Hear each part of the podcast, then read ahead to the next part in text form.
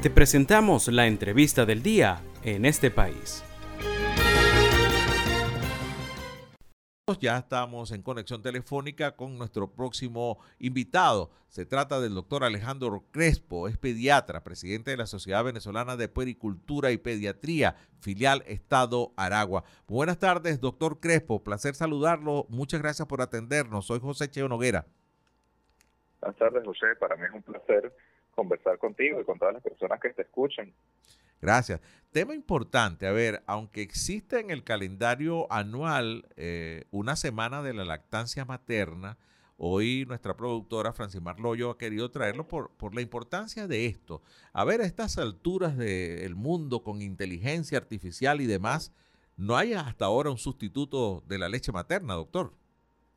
Mira, definitivamente no, porque la leche humana es la que deben recibir los humanos. Ha demostrado a través de los años y muchísimos estudios científicos que es la más beneficiosa para los bebés desde muchos puntos de vista, porque los chamos se enferman menos, se desarrollan mejor, eh, tienen mucho menos problemas a largo plazo de, de piel, digestivos, respiratorios, de la mucosa oral y pues está más que demostrado que los niños que reciben lactancia materna exclusiva los primeros seis meses y la mantienen hasta que tienen dos años, tienen incluso un coeficiente intelectual mayor comparado con aquellos que reciben leche de fórmula o maternizada o como lo quieran llamar. Porque definitivamente la leche de vaca tiene que ser para los becerros y bueno, la de la cabra para los cabritos y así sucesivamente. Los humanos deberíamos recibir leche de nuestras mamás, leche humana. Hay una especie de traslado de inmunidad de, resistencia a enfermedades posteriores a través de, la leche materna, doctor? Sí, mira, hay una cosa que se llama la inmunoglobulina G, que bueno, es un nombre que le pusimos a, este, por así decirlo, este sistema de defensa, que esta inmunoglobulina atraviesa la barrera que separa eh, a, la mamá de lo que va a salir hacia su leche. Entonces los niños reciben esa inmunoglobulina y tienen, por así decirlo, defensas durante los primeros seis meses, que es lo que a ellos les toma construir estas defensas propias. Entonces, como que le prestan soldados sus mamás a sus bebés para que se defiendan de las enfermedades contra las que ellos ya aprendieron a defender. Por eso esa primera semana, esa primera leche, sobre todo las primeras 24 horas, que es un poco más amarillita, que se llama calostro, es tan útil para evitar que los muchachos se enfermen los primeros seis meses mientras, bueno, construyen su propio sistema inmunológico y son vacunados y reciben pues otro tipo de herramientas para defenderse de las infecciones. Y de hecho tú ves que por allí venden en la farmacia unas pastillas, unas cápsulas de, de calostro bovino que son útiles para la gente que se enferma mucho, por decir alguna, eh, por decirlo de alguna manera. Entonces el calostro es tan bueno para en la vida de los humanos y que es producido en las primeras horas de la lactancia materna, en los primeros días de una madre hasta su bebé, que la ciencia ha tratado de replicar esto de alguna manera en una cápsula para que la gente se enferme menos, incluso los, los adultos. definitivamente esto es algo maravilloso, la, la primera vacuna que debe recibir un chavo en su vida. Claro. Estamos conversando con el doctor Alejandro Crespo, es pediatra y presidente de la Sociedad Venezolana de Puericultura y Pediatría, filial Estado Aragua. A ver, eh, usted lo acaba de decir ahora que la lactancia materna debería ser mínimo seis meses y quizás un tiempo ideal hasta dos años, pero ¿hay alguna contraindicación que luego de los dos años eh, la madre siga amamantando? Miren, no está contraindicado. Esto va a depender de la decisión de las madres, los bebés y las familias de mantenerla o no más allá de los dos años. Lo que sí se sugiere es que sea al menos hasta los dos años.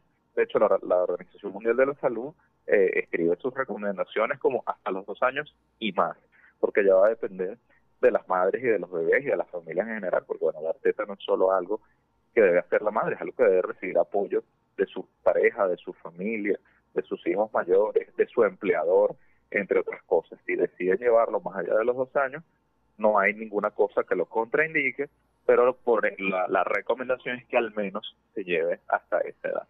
Sí. ¿Hay alguna contraindicación que la madre en algún momento, por alguna patología, alguna enfermedad, no, no deba amamantar? Mira, quizás la única contraindicación absoluta y ya se ha convertido en una contraindicación relativa incluso en aquellas madres con HIV, con virus de inmunodeficiencia humana, eh, que bueno, hay una manera de transmisión a través de la leche materna que es muy pequeña, que es un porcentaje inferior al 10%, pero puede suceder y por eso pues se sugiere no, no ofrecer leche materna a aquellas madres que tengan la infección. Sin embargo, con el avance de la tecnología y del tratamiento de esta enfermedad, hay madres que pueden tener a sus bebés y amamantarlos y tienen la enfermedad controlada cuando sea una cosa que los inspectores ya llaman eh, indetectable, intransmisible, entonces probablemente la, la, la, el riesgo que tienen los niños de, de tener la enfermedad por culpa de recibir leche materna es inferior al 2% y los beneficios superan incluso esos riesgos, entonces algunas madres y algunas familias deciden amamantar incluso a pesar de tener HIV, pero bueno, esta es una cosa que debe resolverse con los infectólogos, con las, las madres en estos casos particulares. Pero de resto no hay contraindicación para la leche materna, quizás con la excepción de que bueno, la mamá tiene hepatitis B y tiene está sangrando por los personas, que no es normal, pero podría suceder, bueno, allí se podría suspender por algunos momentos. Eh, si la mamá está recibiendo quimioterapia, por ejemplo, hay una contraindicación allí. Pero en líneas generales, no se debe contraindicar la leche materna por prácticamente ningún motivo. Sí, que la mamá tenga gripe, tenga lechina, nada de eso. Absolutamente. Por ejemplo, con el COVID vivimos un gran ejemplo de que las mamás podían dar leche materna incluso teniendo la enfermedad, con la excepción de, bueno, deberían ponerse una mascarilla que cubriese nariz y boca para tratar de evitar que bebé tuviese la enfermedad. Pero, por ejemplo, como estábamos hablando, si la mamá le dio lechina, eh, el bebé, pues, por supuesto, puede eh, contraer la enfermedad, es más probable que, la contraiga antes que le salgan las lesiones y por eso que mucha gente le se termina enfermando de lechina sin saber, o varicela, que es el nombre correcto, quién se las transmitió. Pero entonces, bueno, la madre puede pasarle anticuerpos contra la varicela al bebé antes de que se ponga la vacuna para evitar la varicela, que se debe poner es al año de vida. Entonces, eh, amamantar, incluso después que tuviste recientemente una enfermedad, no es una mala idea. Todo lo contrario, la madre va a tener algunos anticuerpos que va a ir desarrollando que eventualmente pasarán por la leche materna a su bebé y le estará brindando más bien, por así decirlo, defensas para el resto de su vida. ¿Cuál es la tendencia, doctor, en este momento de, las madres de eh, ir a amamantar a sus hijos? A ver, por el tema de la estética, de los senos, eh, quizás del tema laboral que usted también mencionó. Eh, la, gente ha vuelto a, apreciar el tema de la lactancia materna o, se ha mantenido alguna tendencia contraria? En líneas generales, en el mundo, luego de la revolución industrial y la aparición de, de las fórmulas, hubo una reducción muy eh, drástica de las tasas de leche materna exclusiva en todo el mundo.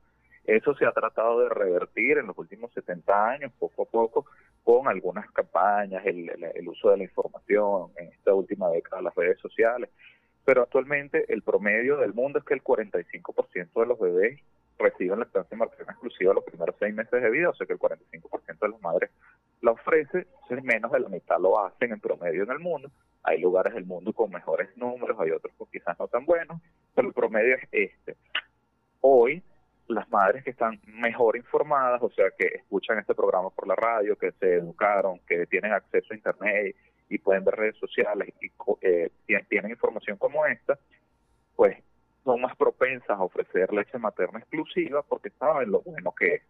Lamentablemente, quienes no tienen acceso a las herramientas de comunicación e información y la educación, no tienen esta información, no la reciben y tienden más a ofrecer biberón, tetero, fórmula láctea, etcétera.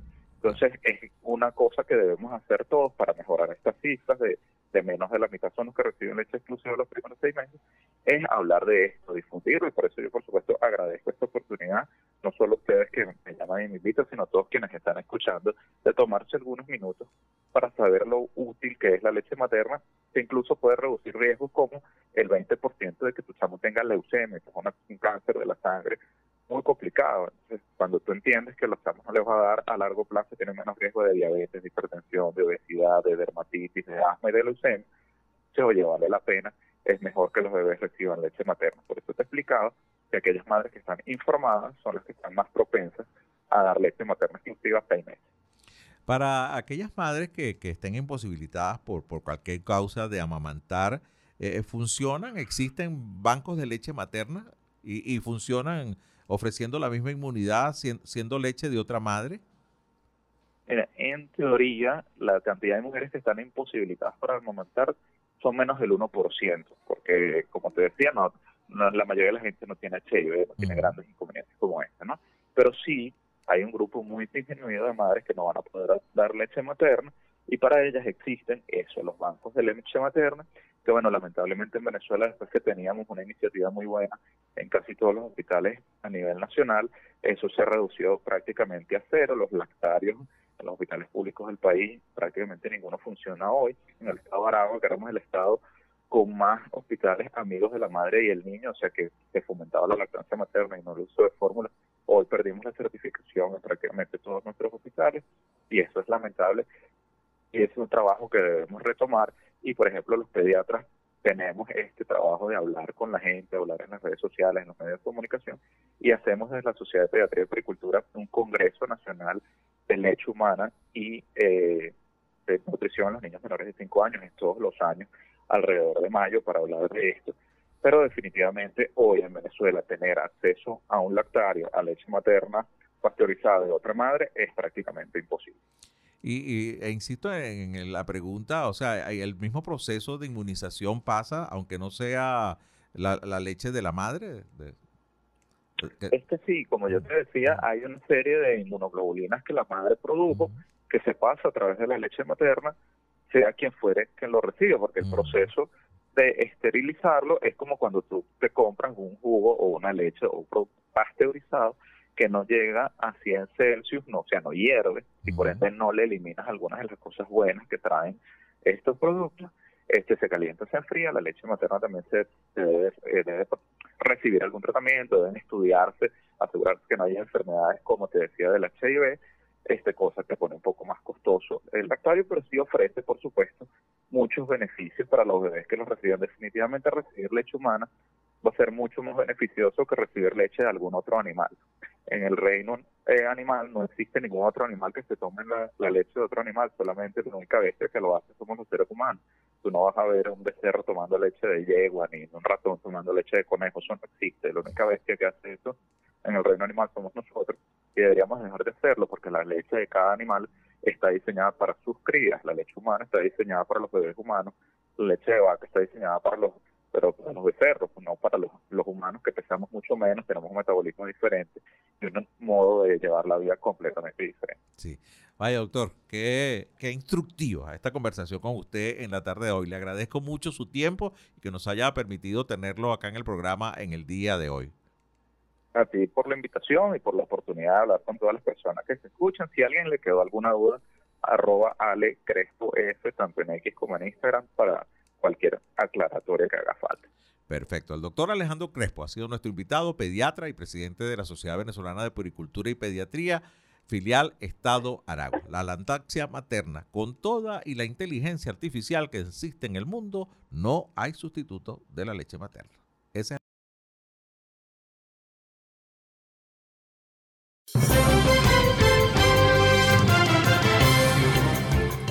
Esto fue la entrevista del día en este país. Para conocer más el programa, síguenos en nuestras cuentas en redes sociales. Estamos en Twitter e Instagram como arroba en este país radio y visita nuestra página web www.enestepaís.info.